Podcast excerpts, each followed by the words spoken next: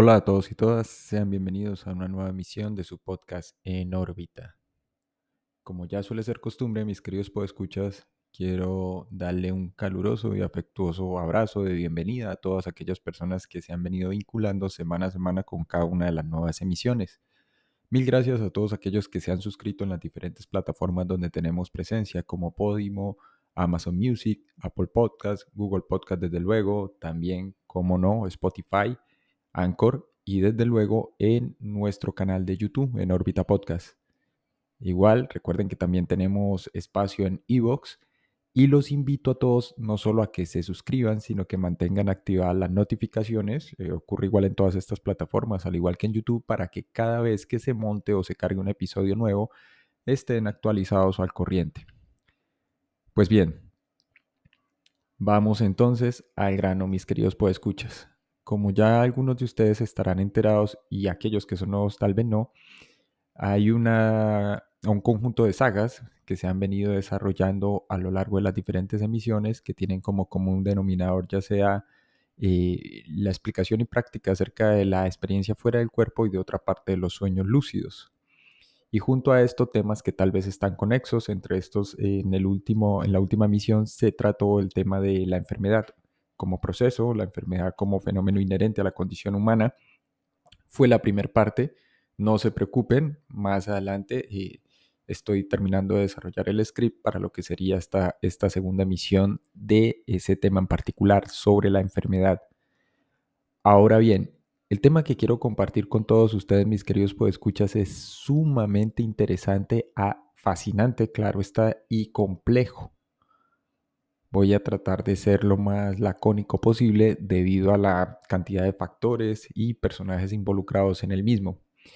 Hay un episodio titulado en todas las plataformas eh, como Los hackers de los sueños, tal cual, así como lo escuchan.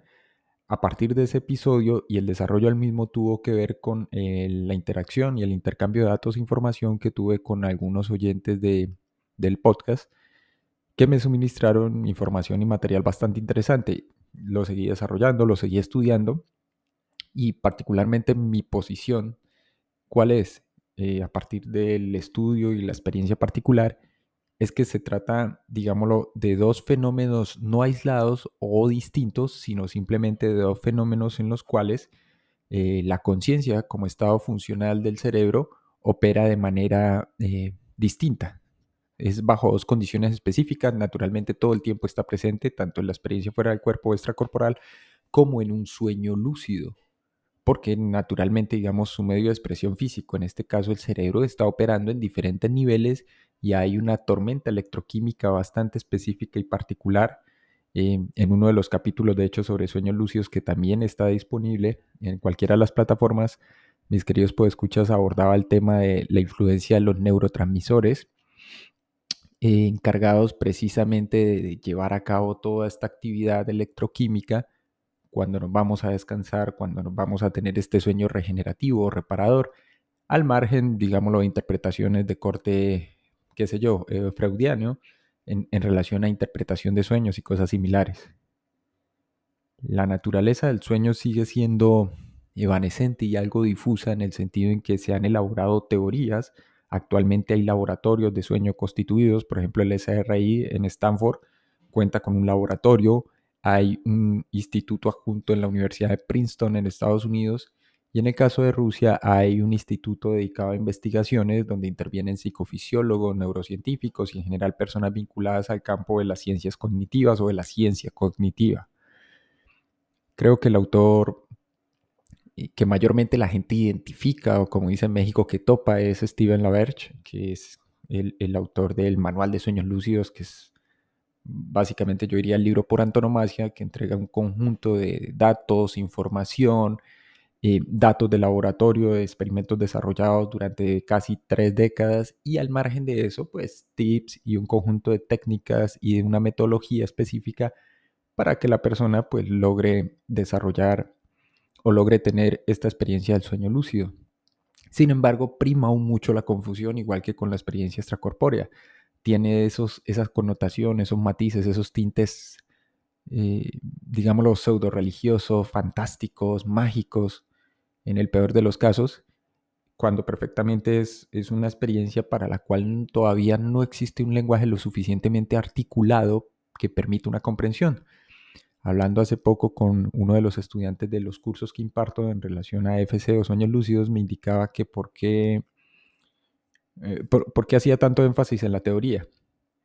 Hay que recordar que la teoría en sí misma carece de, de digámoslo, de validez y su peso o su importancia radica en el marco explicativo que entrega y que permite abordar, entrar o conocer un fenómeno en particular ya con un conjunto de herramientas que le dan a uno un asidero, un soporte, que luego permiten precisamente eso, corroborar si realmente se está ejecutando bien o no y qué es lo que subyace o qué es lo que está detrás de ese fenómeno que antes nos resultaba incomprendido. Ya no se está partiendo una eh, creencia preconcebida, sino se está poniendo a prueba un supuesto en relación al fenómeno.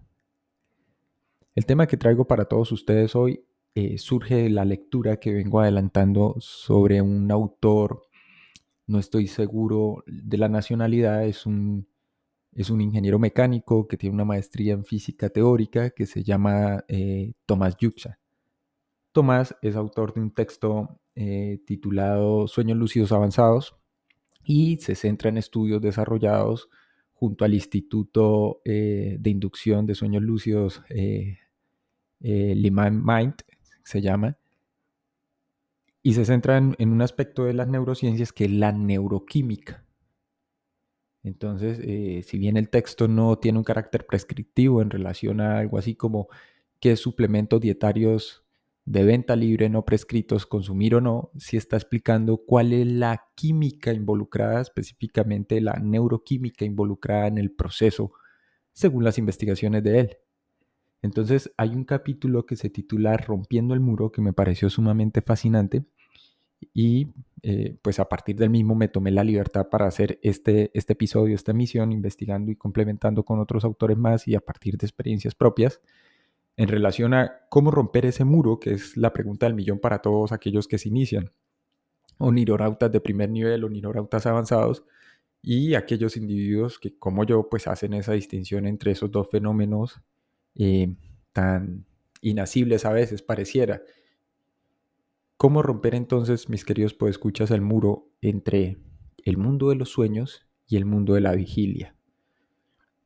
Eh, este año, a principio de año, si no estoy mal, se estrenó esta, esta serie basada en un cómic en Netflix que se llama eh, Sandman, muy, muy recomendada, por cierto, y naturalmente aborda todos estos escenarios oníricos eh, básicamente es como una representación de esa noción que se tiene acerca de la edad de Morfeo.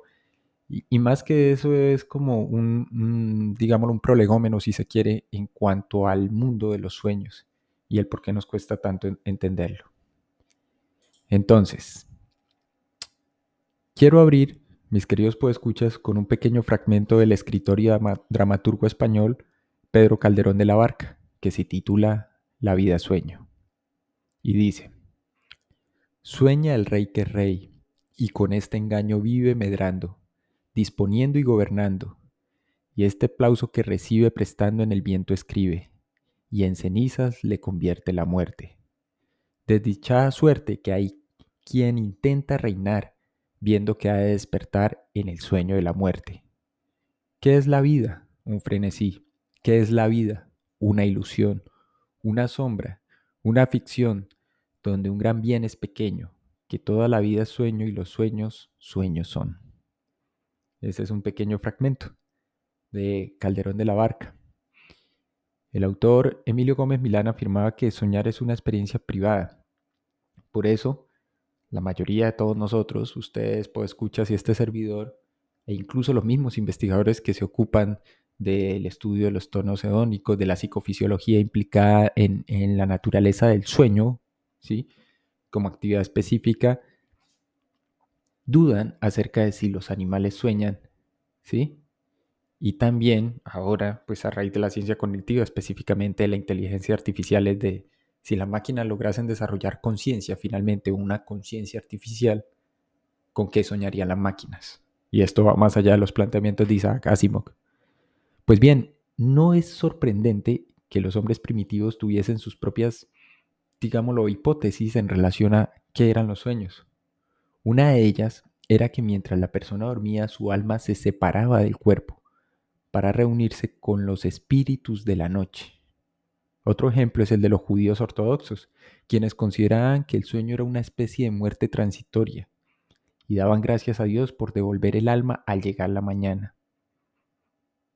A su vez, para los griegos de la antigüedad, el sueño, a partir, claro, de un intento de explicación, digámoslo, primigenia o, precientífica, si se quiere, mm, parten, qué sé yo, de planteamientos como los de Aristóteles, el cual lo relacionaba con una actividad del corazón y con una evaporación relativa al proceso de la nutrición.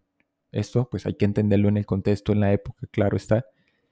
O en el caso de Platón, que relacionaba los sueños con las horas de vigilia y las operaciones mentales. Incluso en el Antiguo Testamento y en la literatura hebrea los sueños cobran especial importancia, pues se consideran como revelaciones divinas hay que, al margen de la literatura, entender que en muchas culturas eh, primigenias y actualmente en diferentes comunidades y tribus, eh, no solo amerindias, sino también comunidades étnicas en toda Latinoamérica y Centroamérica, persiste esta noción de que se trata eh, no solo de procesos de develación de misterios, sino que establecen una conexión con otro mundo, entre comillas. Pues bien, no solo se interesaron por los sueños las religiones, los filósofos y diferentes escritores, yendo desde Shakespeare, Kafka, pasando por el mismo Calderón de la Barca hasta Dostoyevsky, sino que desde tiempos ancestrales los médicos también se han visto atraídos perdón, por los aspectos patológicos de los mismos.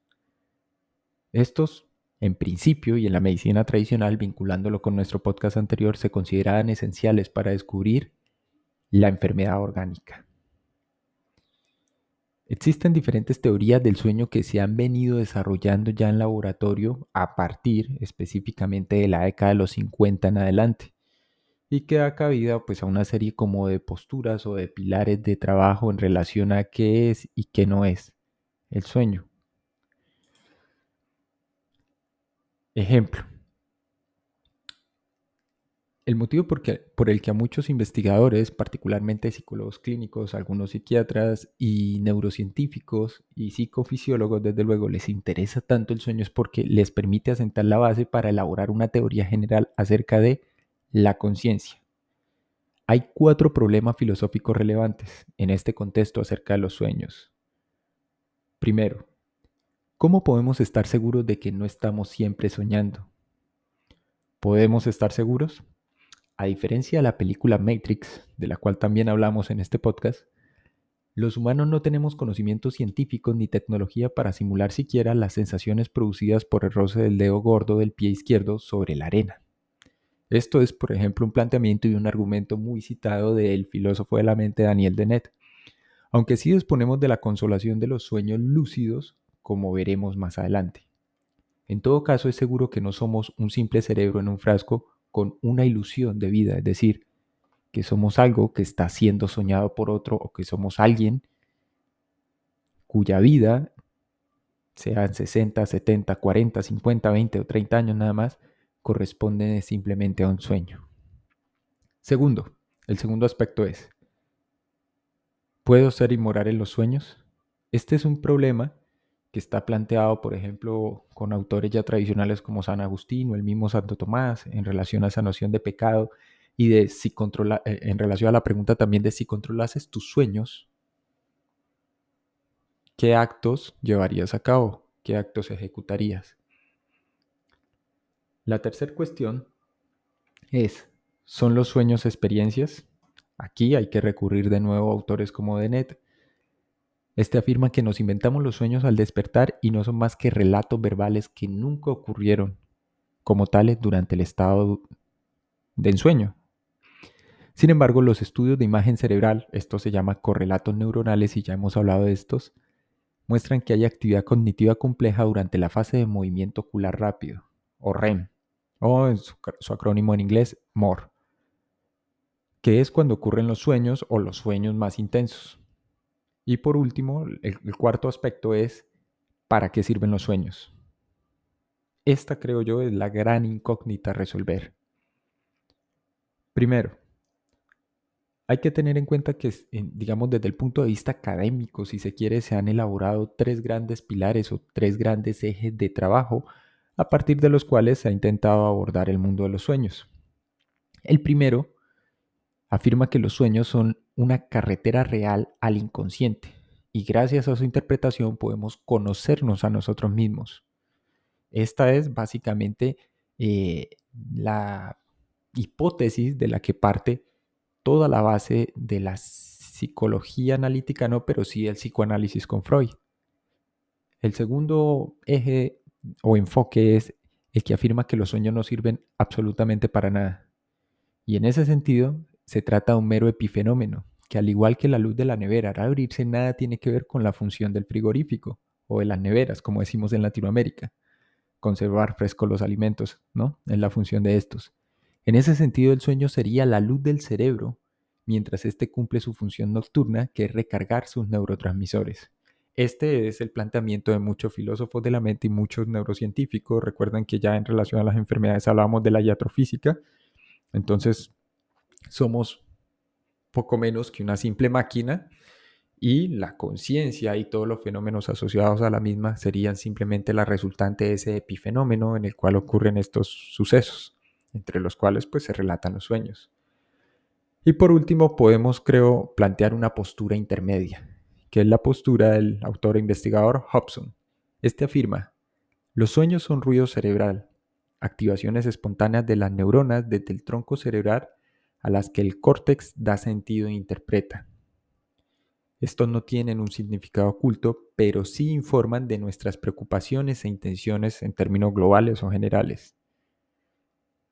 Hay diferentes enfoques naturalmente en estas tres posturas, pero ninguna de estas puede ser tomada como la palabra o la última palabra, por la simple razón de que ninguna de estas devela realmente qué son, cuál es su naturaleza y por qué pareciera ser que en los sueños se produce la misma arquitectura funcional o hay la misma composición con ligeras variaciones, porque naturalmente hay cosas que hacemos muchas veces en los sueños que no podemos hacer en el estado de vigilia.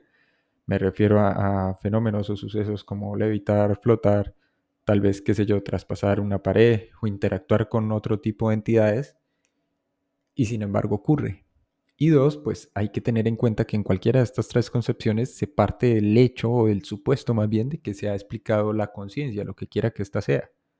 Entonces no hay nada más que explicar. Sin embargo, esto no termina de ser del todo claro. ¿Sí? En relación a qué es la conciencia. Pues bien, en el caso entonces, retomando al autor inicial, Thomas Justrach, que se centra en el tema de la neuroquímica, hay algo bastante curioso y es que para él, tanto el sueño lúcido como la experiencia fuera del cuerpo no son fenómenos aislados independientes, sino que hacen parte de un espectro o un continuum que sería en este caso la conciencia humana. Este afirma, los investigadores extrapolan, eh, perdón, eh, lo, lo, que afirma Justak es, existe un muro que divide el mundo físico del sueño.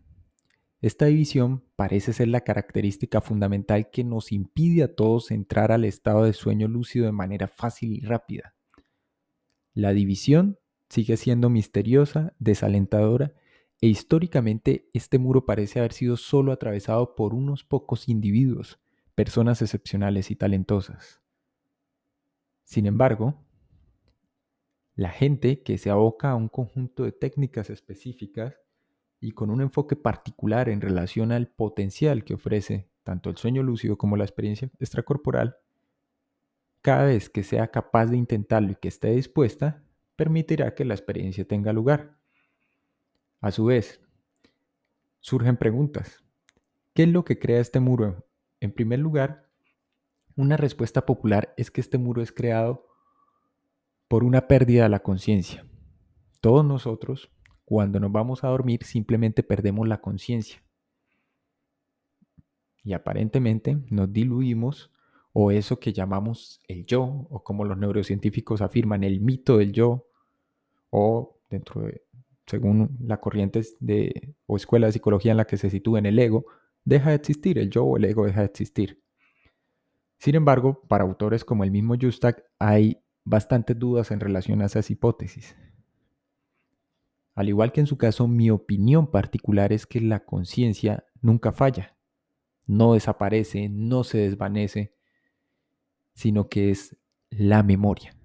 Ojo, y aquí es donde empieza a ponerse interesante. Es la memoria la que nos falla.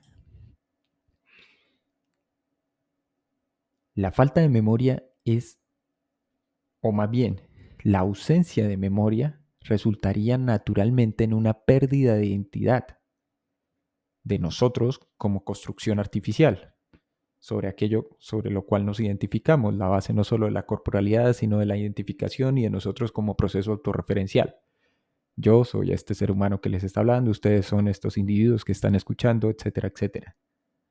Pero no en una falta de conciencia, repito. La falta de memoria resulta en una pérdida de identidad, pero no en una ausencia de conciencia. Según mi experiencia particular, ¿sí? Estamos soñando continuamente durante toda la noche. Naturalmente hay un ciclo que ha sido suficientemente estudiado y que se corresponde con, digamos, las variaciones de actividad cerebral presente a lo largo de un ciclo completo de sueño nocturno. Sin embargo, ese sueño es constante. La conciencia es continua durante cada instante de nuestra vida o nuestra existencia, para ser más precisos. Y sin embargo, es la memoria la que se estropea en algunas ocasiones durante el sueño. ¿Por qué? Aún no hay respuestas concretas. Pero sí es cierto que hay un fenómeno concreto asociado a esa pérdida de memoria que es una amnesia casi completa del contenido, ya no vamos a decir onírico, sino del sueño, o de aquello que ha sido soñado. No es consecuencia que algunos de los mejores desencadenantes de sueños lúcidos sean, en el caso, volviendo al tema de la neuroquímica y con Justak, algunos potenciadores de memoria. Ejemplo, melatonina, serotonina o galantamina. Y aquí obviamente no vamos a entrar en aspectos técnicos relacionados con ese enfoque neuroquímico que finalmente es el que maneja Justak. Pero lo interesante es eso.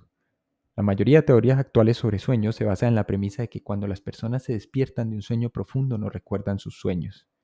Esto lleva al grueso de investigadores que se ocupan de este fenómeno a extrapolar y afirmar que las personas simplemente no siempre sueñan, o por lo menos no durante el sueño profundo o el sueño REM del que ya hablamos, como si la capacidad de recordar y la capacidad para tener la experiencia fuesen las mismas. La mayoría de la gente, y eso es un hecho, se han hecho encuestas en diferentes regiones, tanto Europa como Latinoamérica, en relación a con qué frecuencia y qué tan recurrente es recordar sueños. Y rara vez esta gran mayoría, 44%, 56%, 62%, hay un estudio conjunto publicado, creo, por el Instituto de Sueños de Rusia, donde se recopila toda esta información, pues llegan a esa gran y extraña conclusión. La mayoría de los entusiastas de los sueños lúcidos llevan un diario de sueños o un registro o una bitácora, así como de aquellos que practican la experiencia extracorpórea. Y ese, digamos, sueño, ese, ese diario, perdón, tiene por objeto no solo recordar el sueño, o tratar de recordar los sueños, sino mantener un registro activo y actualizado de los mismos. Pues bien, mis queridos escuchas, esta es la emisión por el día de hoy. Espero que haya sido del agrado de todos ustedes. Recuerden suscribirse, darle like en el caso de YouTube, activar la campana de notificaciones. Aquellos que quieran colaborar con el canal, próximamente estaremos habilitando el, el enlace de Patreon y nos vemos en una próxima emisión.